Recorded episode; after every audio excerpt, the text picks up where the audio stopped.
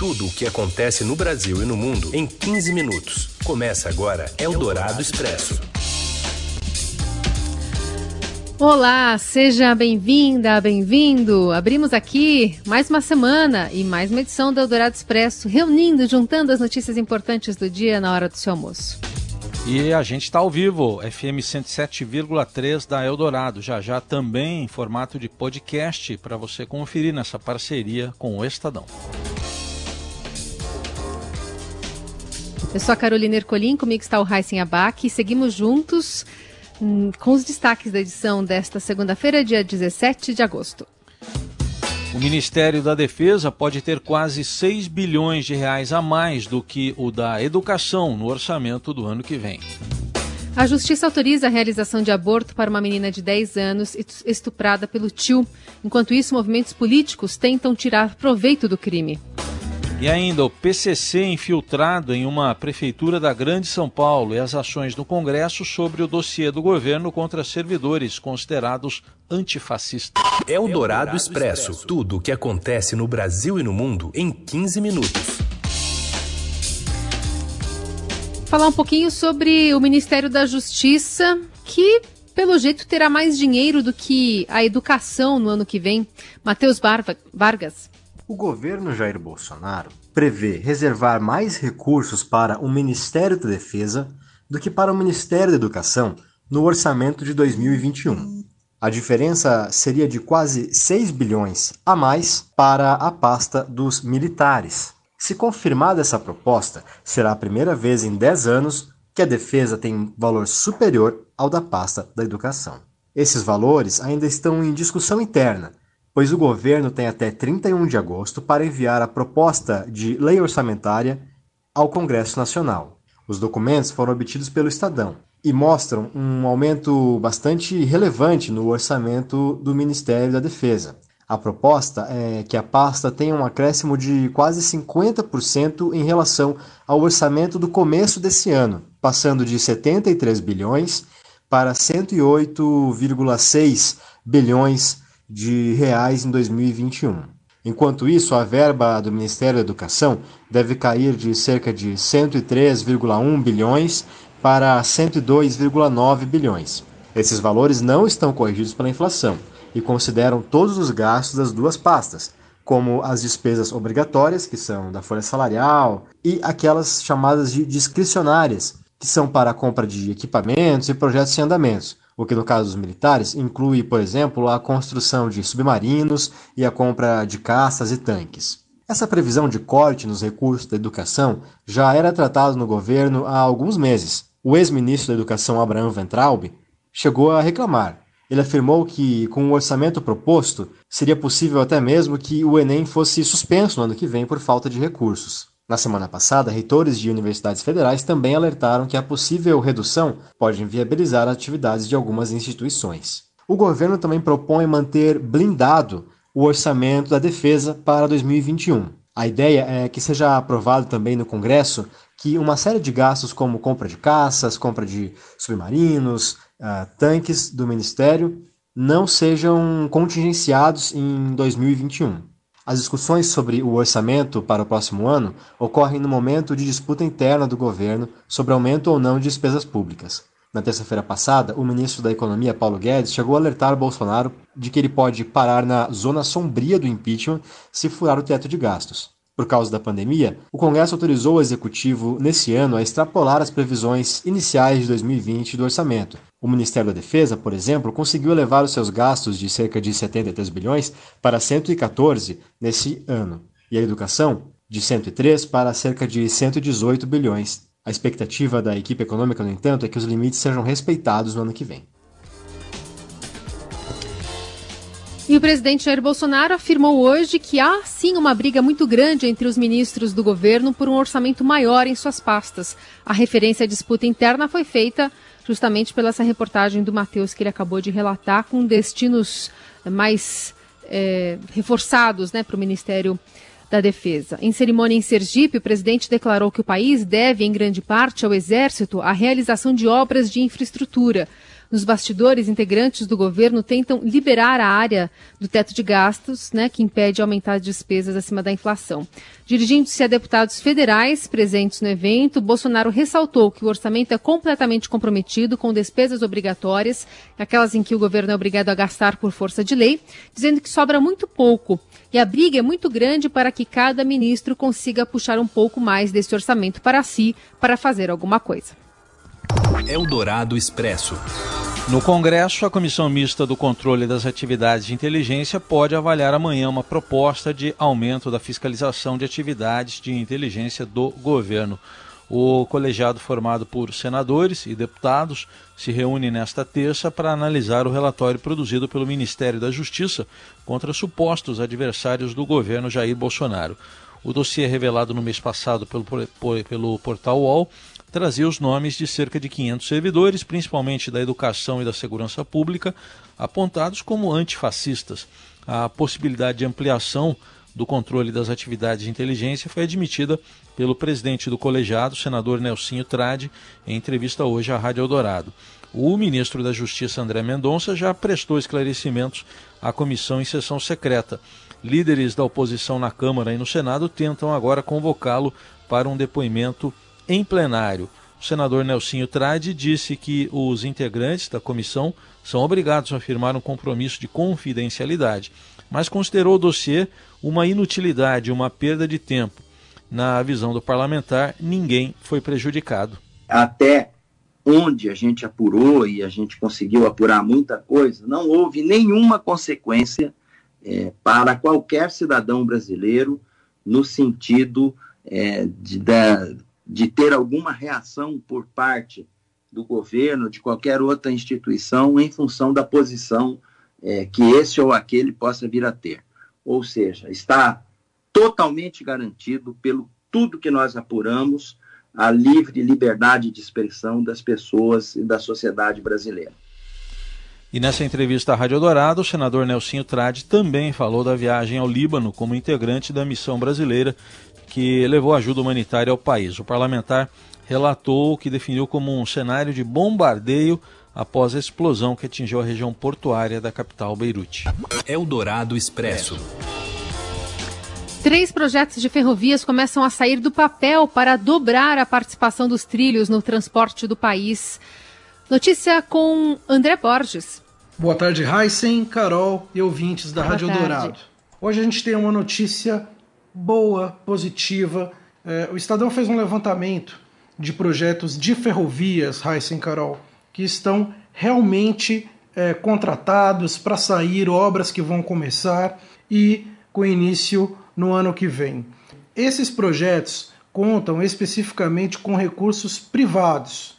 O governo está sem dinheiro para nada, a gente sabe, então a saída foi firmar acordos com as concessionárias que já trabalham nessa área ferroviária, que tem hoje contratos ferroviários que iriam vencer daqui a alguns anos e aproveitar a renovação desses acordos, antecipando agora e colocando como contrapartida a construção de novos trechos de ferrovias pelo país.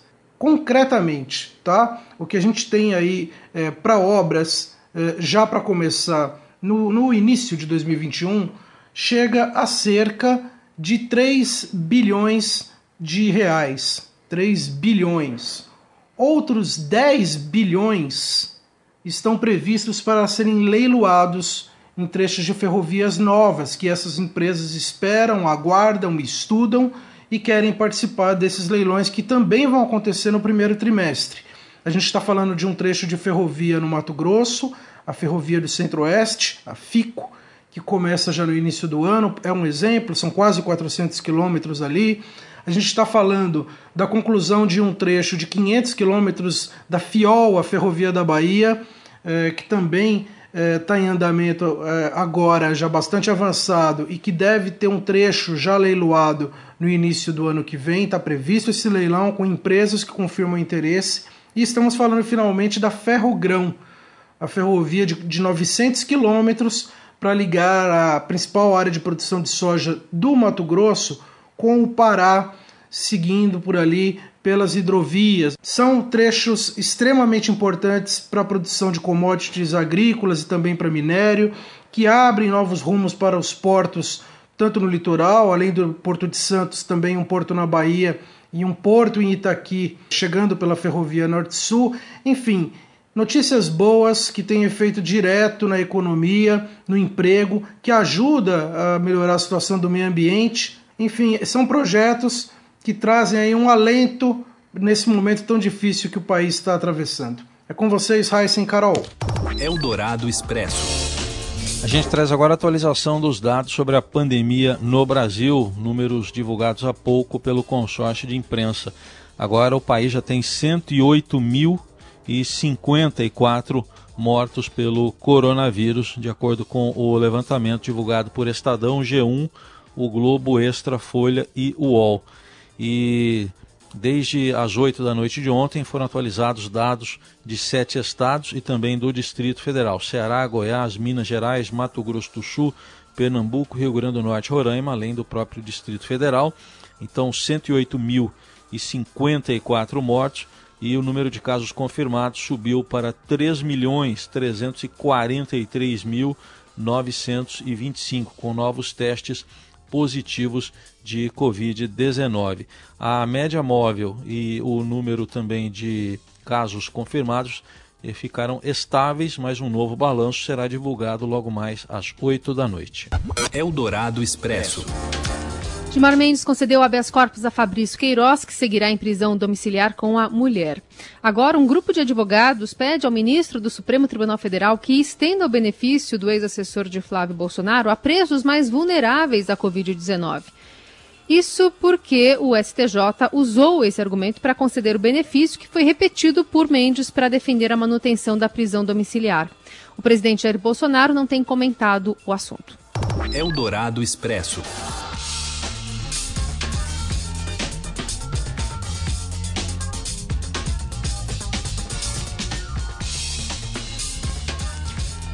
Estuprada pelo tio desde os seis, uma criança de 10 anos, grávida, teve de deixar o Espírito Santo e ir a outro estado para poder realizar um aborto.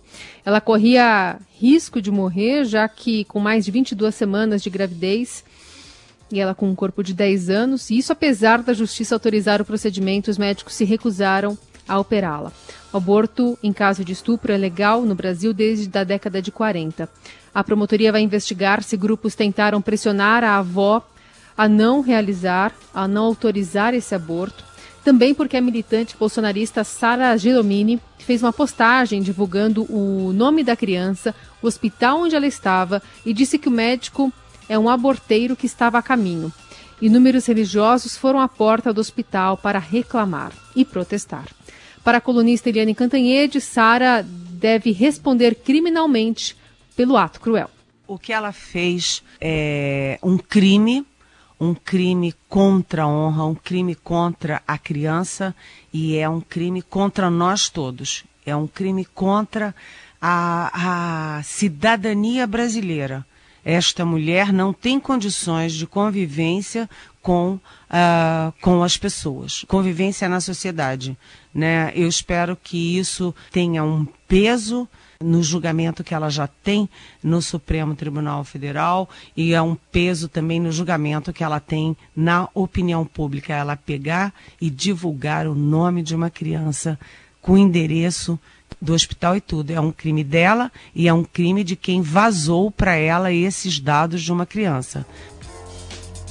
Google, Facebook e o Twitter terão 24 horas para retirar do ar as informações pessoais da criança divulgadas por Sara Giromini. Isso porque a Defensoria Pública do Espírito Santo informou ter conseguido, ontem ainda neste domingo, uma decisão liminar para que as empresas retirem o conteúdo das plataformas. Se descumprida a medida, poderá ser aplicada uma multa diária de 50 mil reais. Eldorado Expresso. Uma investigação da Polícia Civil de São Paulo identificou atividades de um ramo do primeiro comando da capital, PCC, cujo nível de organização e penetração no poder público é semelhante ao das máfias italianas. A operação mostrou que bandidos da facção só, não só dominaram o setor de saúde, de uma cidade da Grande São Paulo, como também dominavam a coleta de lixo e assim fraudavam licitações, empregavam seus protegidos no governo, ameaçavam concorrentes e até desviavam medicamentos comprados pelo município para misturar a cocaína vendida pelo grupo. A operação deflagrada pelo 4 Distrito Policial de Guarulhos desbaratou a organização criminosa que agia em Arujá, cidade com 90 mil habitantes na Grande São Paulo. De acordo com o delegado Fernando José Santiago, o esquema tinha a participação do vice-prefeito da cidade, Márcio José de Oliveira, do PRB. Ele chegou a ser preso no dia 30 de julho, junto com outros sete acusados de envolvimento no esquema que nasceu como uma forma de lavar dinheiro do tráfico de drogas e agregou à organização criminosa os crimes surgidos pelo domínio da administração da cidade. O vice-prefeito foi solto, responde hoje às acusações de lavagem de dinheiro e organização criminosa em liberdade. O acusado de chefiar o grupo é Anderson Lacerda Pereira, o gordo, um dos maiores integrantes do PCC e que está foragido. Eldorado Expresso. Os crimes violentos caíram em 99 dos 139 municípios paulistas. 71% dos analisados pelo Índice de Exposição à Criminalidade Violenta do Instituto Sodapaz. A cifra foi elaborada com base nos registros de roubos, estupros e homicídios em cidades com mais de 50 mil habitantes. As medidas restritivas e o isolamento deixaram as ruas mais vazias. Maio. Com 401 roubos, 28 estupros e 7 assassinatos, Itanhaém, no litoral sul, é a cidade mais exposta à criminalidade violenta no primeiro semestre deste ano. O estudo aponta Matão, na região norte paulista, como a cidade mais segura do estado no mesmo período. Eldorado Expresso. Seu dinheiro em ação. Os destaques da Bolsa. Hoje com as informações do Ricardo Gozzi. Oi, Ricardo, boa tarde. É, boa tarde, Caroline Heissen.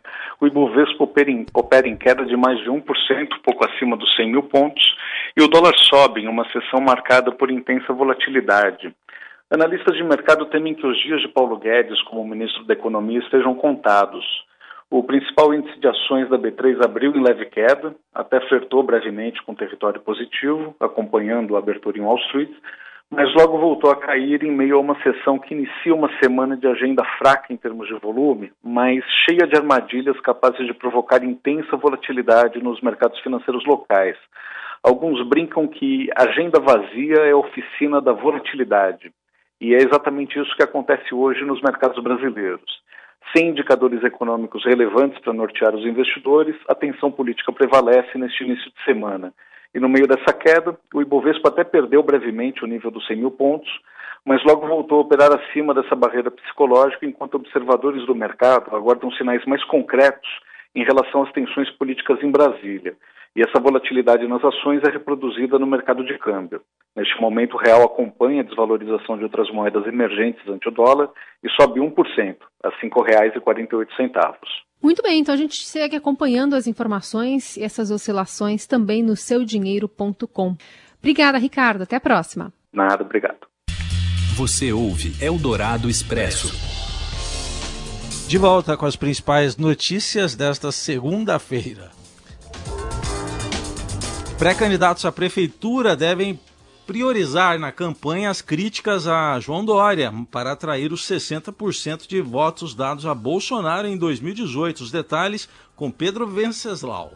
Com a decisão do presidente Jair Bolsonaro de não se envolver, ao menos oficialmente, no primeiro turno das eleições municipais de novembro, os pré-candidatos a prefeito de São Paulo, inclusive os que são associados à esquerda, disputam o espólio bolsonarista na cidade. Uma das estratégias é se declarar como oposição ao governador João Dória do PSDB, visto como potencial adversário de Bolsonaro nas eleições de 2022. No segundo turno da eleição presidencial de 2018, Bolsonaro ganhou em 52 das 58 zonas eleitorais e teve pouco mais de 60% dos votos válidos na capital. As campanhas têm pesquisas internas mostrando que desde a posse em 2019, esse eleitorado se dividiu entre arrependidos, lavajatistas e aqueles que continuam fiéis ao presidente. Sejam quais forem os, os percentuais, os pré-candidatos calculam que é impossível vencer a eleição sem parte desses votos. Apresentar-se como antidória foi o que levou, por exemplo, o ex-governador Márcio França, do PSB, a um evento com o presidente Jair Bolsonaro em São Vicente, cerca de 10 dias atrás. Ele participou da visita de Bolsonaro a uma ponte estadual que estava interditada havia meses e só foi parcialmente reaberta graças a investimentos federais, depois que o governo estadual se recusou várias vezes a liberar recursos para a obra. O encontro foi interpretado como um sinal político. Visando o eleitoral do bolsonarista, o pré-candidato do Novo, Felipe Sabará, também faz duras críticas a Dória, da Dória, mas pela direita. Ex-aliado do governador, de quem foi secretário, Sabará rompeu com Dória e tem dito que o Tucano, entre aspas, traiu a direita. Eldorado Expresso. Destaque para o volante da seleção brasileira, o Arthur, que bateu o carro num poste e foi pego no exame do bafômetro. Robson Morelli conta pra gente.